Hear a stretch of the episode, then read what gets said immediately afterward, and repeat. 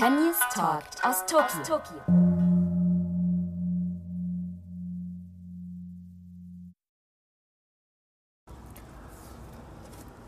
Konnichiwa aus Tokio. Das ist schon die vierte Episode unseres Podcasts, dass wir den nicht ganz so täglich immer hinbekommen. Dafür mal eine kleine Entschuldigung vorweg. Ähm, das liegt einfach daran, dass das Internationale Olympische Komitee, das IOC, ein Unternehmen ist, das viel Geld verdienen möchte und hin und wieder kommt ein bisschen Sport dazwischen, aber das spielt da eigentlich keine Rolle. Sprich, ähm, wir dürfen eben überhaupt nicht auf dem Gelände des Reitstadions irgendetwas aufzeichnen. Es geht sogar so weit, dass wenn ich ein Telefoninterview führen würde, ich sicherstellen müsste, dass der Angerufene, in dem Fall meistens eine Athletin oder ein Athlet, sich zu diesem Zeitpunkt nicht auf dem Stadiongelände befindet. Das klingt ziemlich bekloppt, ist es auch, muss man leider mal so deutlich sagen. Aber das sind die Regeln, an Regeln hält man sich. Ähm, das ist so, ist manchmal lästig, aber ist so. Egal. Ähm, trotzdem habe ich natürlich äh, die Gelegenheit gehabt, wieder ein bisschen zu talken. Und zwar ähm, haben Gabriele Pochhammer, die St. Georg-Herausgeberin, äh, und ich uns einmal überlegt, äh, wir haben uns ja, über eine Stunde im Bus unterhalten über diese zwei Tage Grand Prix und haben gesagt, das können wir einfach auch nochmal zusammenfassen. Das hört ihr gleich. Vorher kommt aber die Frau zu Wort, mit der ich kurz vor Auftakt dieser Reiterspiele ähm, habe sprechen können. Und das ist eine, die eine ganz zentrale Funktion hat, nämlich Katrina Wüst, internationale Fünf-Sterne-Richterin und die Chefrichterin in diesem Jahr bei den Olympischen Spielen in Tokio 2021. Und deswegen war auch gleich meine erste Frage genau in die Richtung, wie ist denn das mit solch einem besonderen Amt? Das ist schon eine besondere Ehre, Chefrichterin bei Olympischen Spielen zu sein, oder? Wie hast du reagiert, als du davon gehört hast? Ja, natürlich. Äh, das ist immer eine besondere Ehre, überhaupt eingeladen zu werden zu den Olympischen Spielen und dann noch als Chefrichterin. Na klar, das sehe ich als großen Vertrauensbeweis an. Aber man hat auch ganz schön viel Rennerei äh, mit den Wettchecks, mit den Wiederholungen, mit den ganzen Starterlisten. Also man ist auch ein bisschen der Lastenesel, aber das macht man gerne. Wie viele Tage vorher ist denn das Richterkollegium jetzt hier schon angekommen? Wir sind am 21. angekommen, das heißt also drei Tage bevor es wirklich jetzt heute losgegangen ist. Aber gestern war ja schon die äh, Pferdeinspektion und da waren alle dabei. Was macht ein Richter vorher? Der putzt nochmal seine Würfel, der macht nochmal den Würfelbecher sauber oder? Ja, schaut, dass die Kristallkugel äh, poliert ist. Ja, aber wir waren ganz gut ausgefüllt mit all den ganzen Einreiseformalitäten und äh, allem, was man hier befolgen muss. Es ist wunderbar, dass die Spiele für die Sportler stattfinden. Und es tut mir unendlich leid für die Japaner, die sich wahnsinnige Mühe gegeben haben mit den tollen Sportstätten, mit allem, was sie hier auf die Beine gestellt haben, dass es jetzt für sie so eine Enttäuschung wird. Und man kann auch verstehen, dass sie uns Ausländer gar nicht so gerne im Land haben. Dem müssen wir auch Rechnung tragen. Aber die Situation ist auch für uns nicht einfach.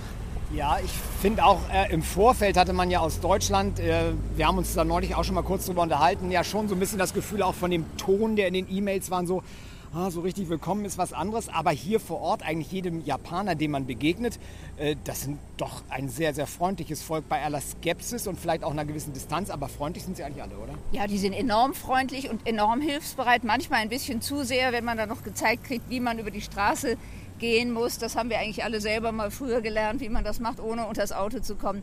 Aber ich muss auch sagen, die sind sehr positiv und sehr, sehr bemüht, uns, uns schön zu machen vor so einem Grand Prix, ich meine, du sitzt eigentlich jedes Wochenende irgendwo in der Welt an einem Richtertisch äh, oder mehrfach an einem Richtertisch in einem Richterhäuschen ähm, äh, mit internationalen Paaren. Ähm, aber vor so einem Grand Prix ist da der Herzschlag dann doch ein bisschen anders, wenn das Olympia ist?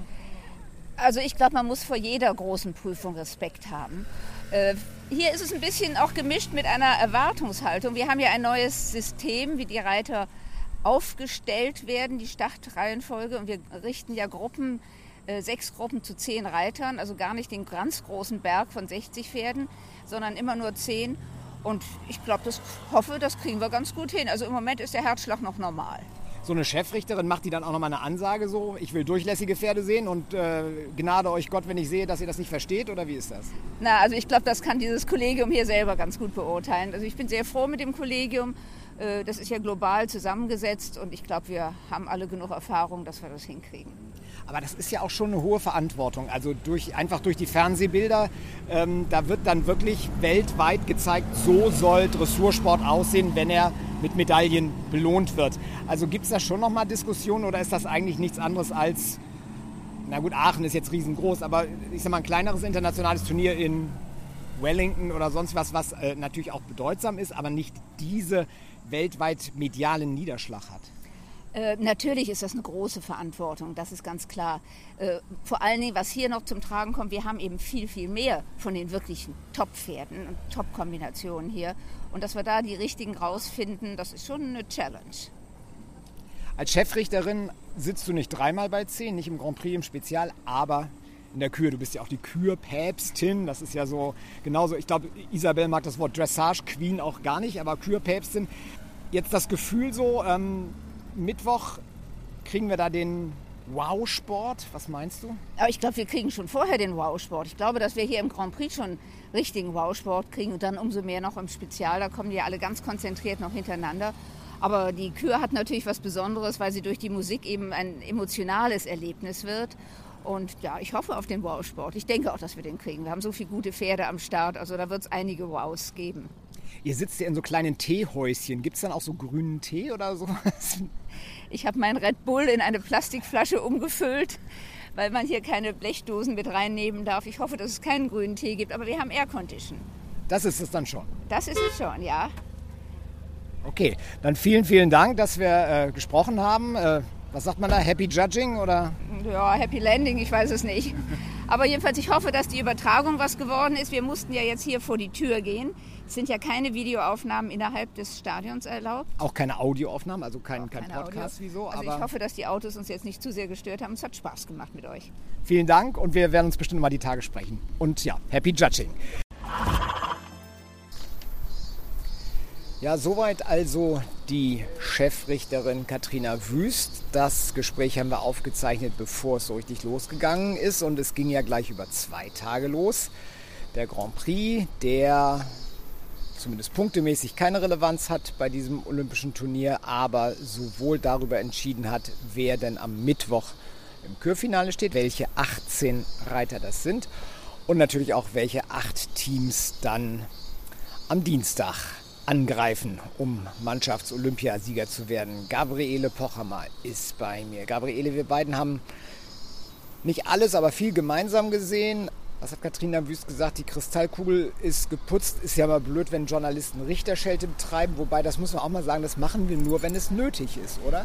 Erstens machen wir es nur, wenn es nötig wird. Und es ist auch nicht unser Ziel, Richter zu beschimpfen. Wir gucken einfach drauf und sagen, was wir gesehen haben, was wir glauben gesehen zu haben. Und ich glaube, Meistens liegen wir auch nicht ganz falsch. Ob nun die Kristallkugel immer gestimmt hat, manches haben wir vielleicht nicht verstanden, hätten wir ein bisschen anders gerichtet, aber vieles fanden wir eigentlich ganz okay, oder? Also ich fand wenig Kristallkugel, ehrlich gesagt. Ja, das, ja. haben wir schon ganz anders gesehen, oder? Das Dann haben wir schon ganz anders gesehen. Das meiste war nachvollziehbar. Und über Details kann man sich immer streiten. Das ist nun mal so in der Dressur.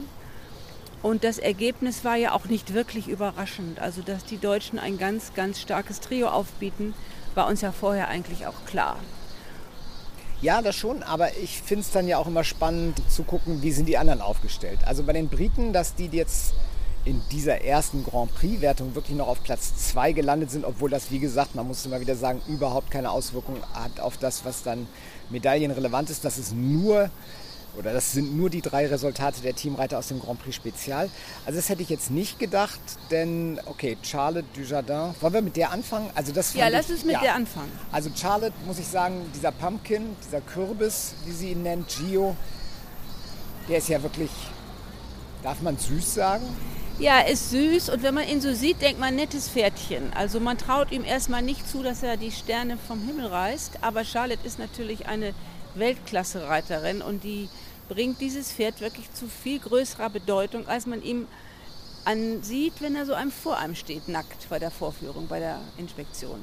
Ja, und ich fand beim Training vor allen Dingen, da habe ich gedacht, also beim ersten äh, Stadiontraining, da ist die ja nur Schritt geritten. Und man muss sagen, Holger Schmetzer, der lebt ja leider schon lange nicht mehr, aber bei dem durfte ich als Student mal reiten. Er hat gesagt, wenn du einen mit einem schlechten Schritt hast, dann musst du in der Prüfung immer so tun, als würde irgendwas an deinem Hut nicht stimmen. Da musst du dir so ein bisschen am Hut rumgrabbeln, dann gucken die Richter auf den Hut und nicht auf die Füße des äh, Pferdes. Und ehrlich gesagt, Gio ist einer, da müsste man eigentlich dann die ganze Diagonale irgendwie am Hut rumfummeln. Aber unbeeindruckt des normalen Schritts. Also der, hat, der ist im Takt und der tritt auch ein bisschen drüber, aber das ist eben keiner, wo du sagst, oh, so ein Schritt wie wie, wie Dempsey den oder hat oder so. Ne? Das fand ich schon cool. Ja, das fand ich auch cool, aber natürlich der Schritt, wie du sagst, ist im Takt und der geht jetzt nicht Pass oder irgendwas und sie weiß natürlich, dass sie da nicht die letzten Punkte holt und die holt sie dann eben woanders und das sehr bewusst und sehr gut. Also eine wunderbare Passagetour haben wir ja gesehen. Im Galopp fand ich ihn auch manchmal ein bisschen eilig und so, aber in, in diese ganze Piaf-Passagetour war natürlich sehr schön. Das Pferd gewinnt unglaublich und entwickelt dann einen tollen Charme. Ja, und, und das fand ich so toll. Also, ja. ich, dass sie beim Training, die anderen, also ich meine, da wurde jetzt nicht wüst geritten, aber einige haben schon noch mal gearbeitet, da mussten die Pferde schwitzen. Und ich fand das wirklich, also das war ja auch unter Journalisten international so ein bisschen so ein Thema. Warum ist sie denn nur Schritt mit dem geritten? Am zweiten Tag ist sie dann normal gearbeitet, viel, wie man das so kennt, bei ihr so ein bisschen Schenkelweichen und so weiter. Aber ähm, das fand ich cool. Und ja, wie du sagst, was mich beeindruckt bei ihr ist dieses, wie sie diese, ihren Körper anspannt, wenn die reitet so wirklich diese, diese, dieser Begriff positive Spannung. Ich finde, das sieht man bei kaum einer Reiterin so ideal wie bei Charlotte und wie dann wirklich, ja, wie sie eins wird mit dem Pferd. Und er ist noch jung, ist noch wenig gegangen, er ist in Hagen gegangen, da fiel er ja schon einigen Leuten auf. Aber es ist eben so, was du sagst, durch Charlotte, durch ihren Sitz und durch ihre Einwirkung macht sie jedes Pferd größer und bedeutender, als es vielleicht von Natur aus ist. Das ist ja. die Kunst, glaube ich. Ja, und immer, immer mit dem Pferd auch, ne? Immer mit dem Pferd und immer dem Pferd das Gefühl geben, come on, du kannst das. Ich hatte im Vorfeld, ehrlich gesagt, so ein bisschen Bauchschmerzen, ähm, wie wohl gerichtet würde, weil man ja weiß, Championate, seien es jetzt Weltmeisterschaften, Europameisterschaften oder eben Olympische Spiele, da guckt die Weltöffentlichkeit hin. Und wenn da jetzt, sage ich mal, wieder dieses, ach, dieses verspannte, schreckliche Reiten wenn das wieder hochgewertet worden wäre, wie, wie hätten wir dann hier gesessen? Dann hätten wir gesagt, jetzt sind wir irgendwie in die halbe Welt geflogen, um uns live schlechtes Reiten anzugucken und über schlechtes Reiten äh, schreiben zu müssen. Das ist ja Gott sei Dank ausgeblieben, aber trotzdem fand ich da so einige Urteile ein bisschen, bisschen schwierig. Gleich in der ersten Gruppe waren zwei Pferde, die für mich total unterschiedlich waren. Zwei schwarze Hengste, also das war jetzt so die Gemeinsamkeit. Auch viel genutzte Hengste. Das eine war Everdale mit der Britin Charlotte Fry. Und das andere war eben Dante Veltino ULD mit Therese Nielshagen. Die gingen direkt hintereinander und da fanden die Richter Charlotte Fry deutlich besser. Ja, das war ein, auch ein Punkt, den ich nicht verstanden habe. Da haben wir ja auch schon drüber gesprochen, als wir es gesehen haben. Ich fand, es war so interessant, weil diese beiden schwarzen Hengste hintereinander, da konnte man eigentlich sagen, so nicht und so. Und äh, selbst am Laien hätte man erklären können, dass das eine Pferd, nämlich Dante Veltino, locker durch den Körper schwang, in Einklang, in schöner Selbsthaltung, ungezwungen.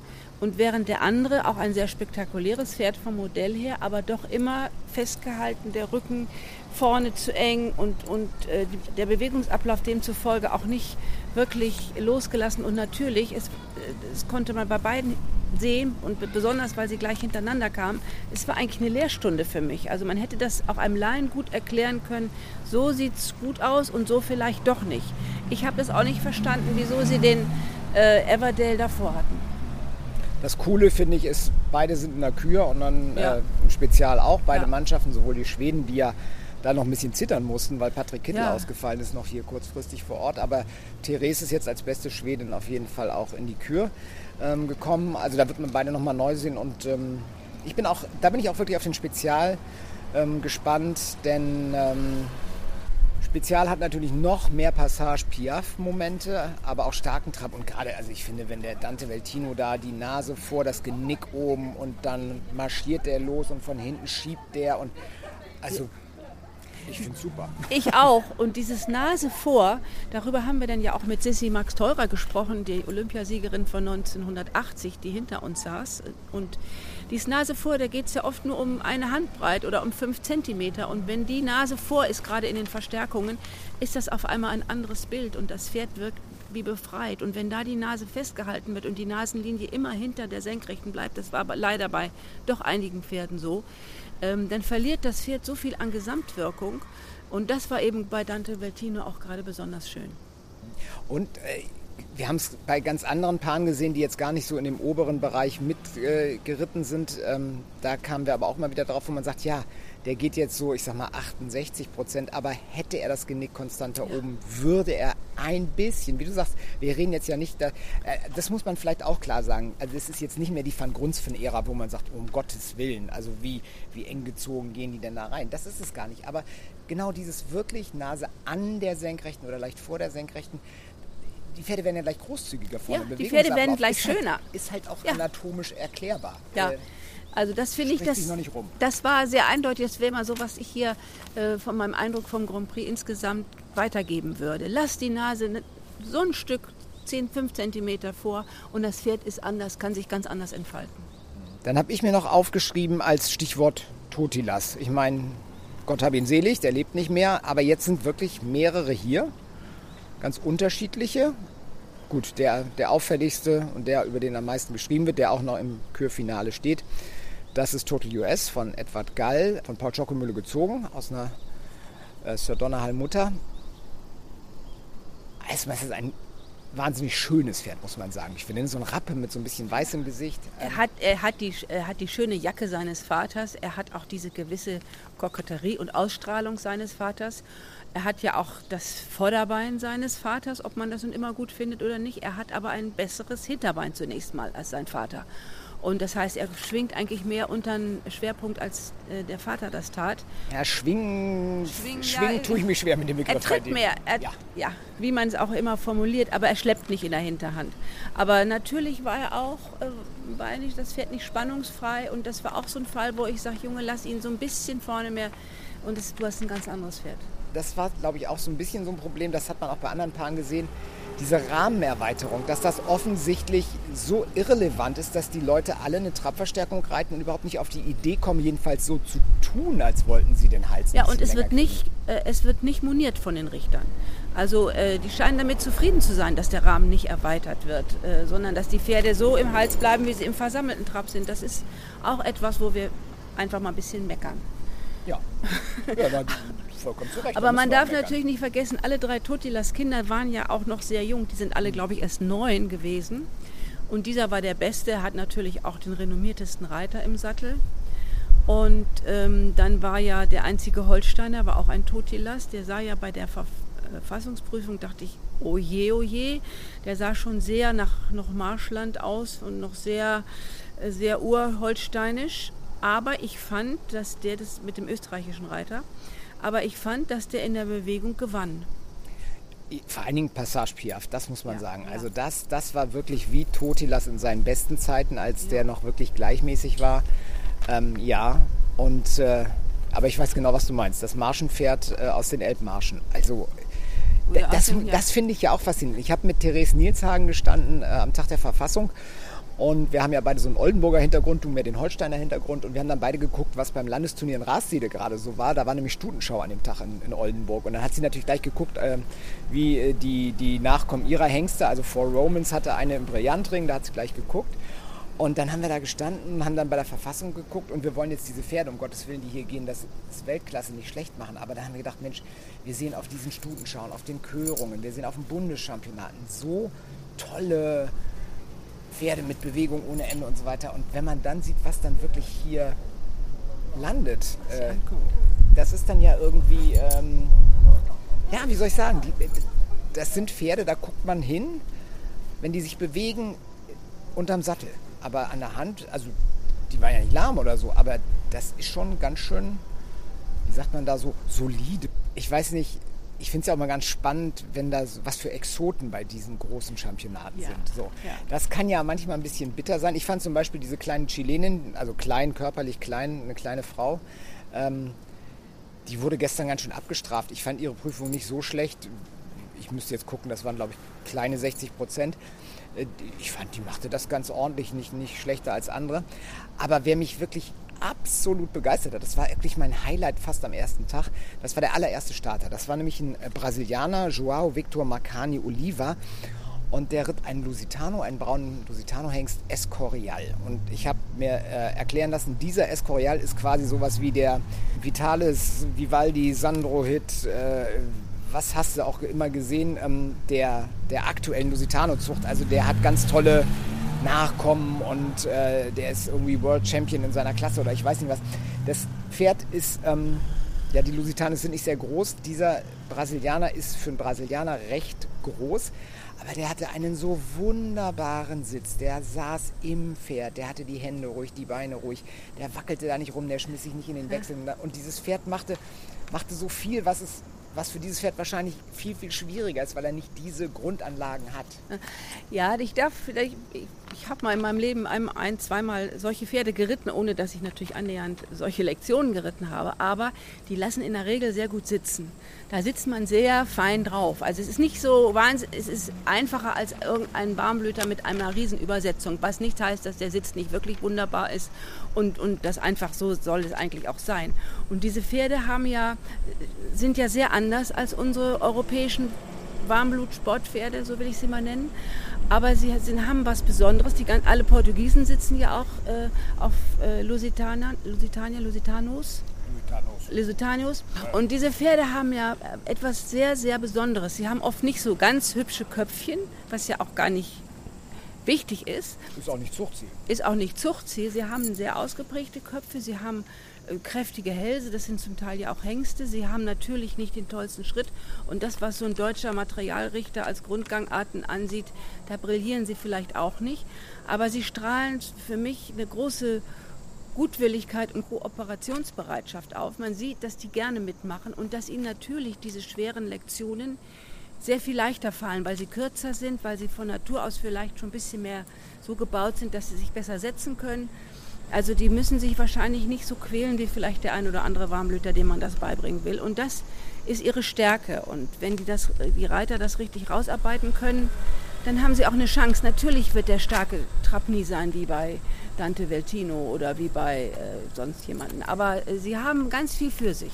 Ja, und man muss auch sagen, ein Portugieser hat es in die Kür geschafft. Äh, Herr Torres heißt er, glaube ich. Und äh, der hat einen Schimmel, auch ein Lusitano, und der ist nicht kurz. Das ist eher das längere Modell. Der trabte auch ganz schön los. Hätte von hinten noch so ein bisschen mehr Schluss haben können. Ähm, aber das gibt mir den Punkt in der Kür. Ist er ein Mann? Steffen Peters ist dabei, ist der zweite. Edward Geil der dritte. Hans-Peter Mindaut der vierte. Ähm, haben wir noch einen Karl Hester, ist der fünfte. Was ich nur damit sagen will, ich glaube, wir kriegen ein weibliches Podium. Ich glaube, erstens glaube ich ganz sicher, dass wir ein weibliches Podium kriegen, denn ich glaube, die ersten sechs sind Frauen oder sieben, sieben, acht, mal gucken. Und äh, wir brauchen vielleicht doch mal eine Männerquote in der Dressur, wenn schon über Quoten geredet wird. Äh, das ist sehr auffällig. Ich meine, es gab immer schon viele Frauen, aber es war meistens, es gab auch schon mal mehr Männer vorne in den letzten Jahren. Aber dieses Mal bin ich mir ganz sicher, dass wir, dass wir aus, nur im Sinne von ausschließlich Frauen auf dem Podium haben werden. Es ist ja vielleicht ganz gut, dass dann der Reitsport, der ja nun der einzige Sport neben dem Bogenschießen ist, in dem Frauen und Männer gemeinsam und unter gleichen Bedingungen um ein und dieselbe Medaille konkurrieren. Ähm, ja, wenn es dann da vielleicht mal drei Frauen auf dem Podium gibt. Mein Traum wäre ja drei deutsche Frauen. Alle, alle, Alles, alle drei können es. Also Toyota ist zwar ein bisschen zurückgetreten hier als Sponsor, aber all, äh, nichts ist unmöglich. In diesem Sinne, Konnichiwa aus Tokio. Äh, Wenn es euch gefallen hat, immer wieder gucken bei uns auf der Website oder bei euren Podcast-Hostern. Wir teilen ja auch auf Facebook und auf Instagram. Und wenn ihr Fragen habt, gilt weiterhin redaktion.st-georg.de. Einfach was schicken, wenn wir das hier in Tokio für euch vor Ort klären können. Dann machen wir das gerne. In diesem Sinne, bis morgen. Tschüss aus Tokio. Und nun, und nun Ende Gelände. Das war St. Georg, der Pferdepodcast. Der Pferdepodcast.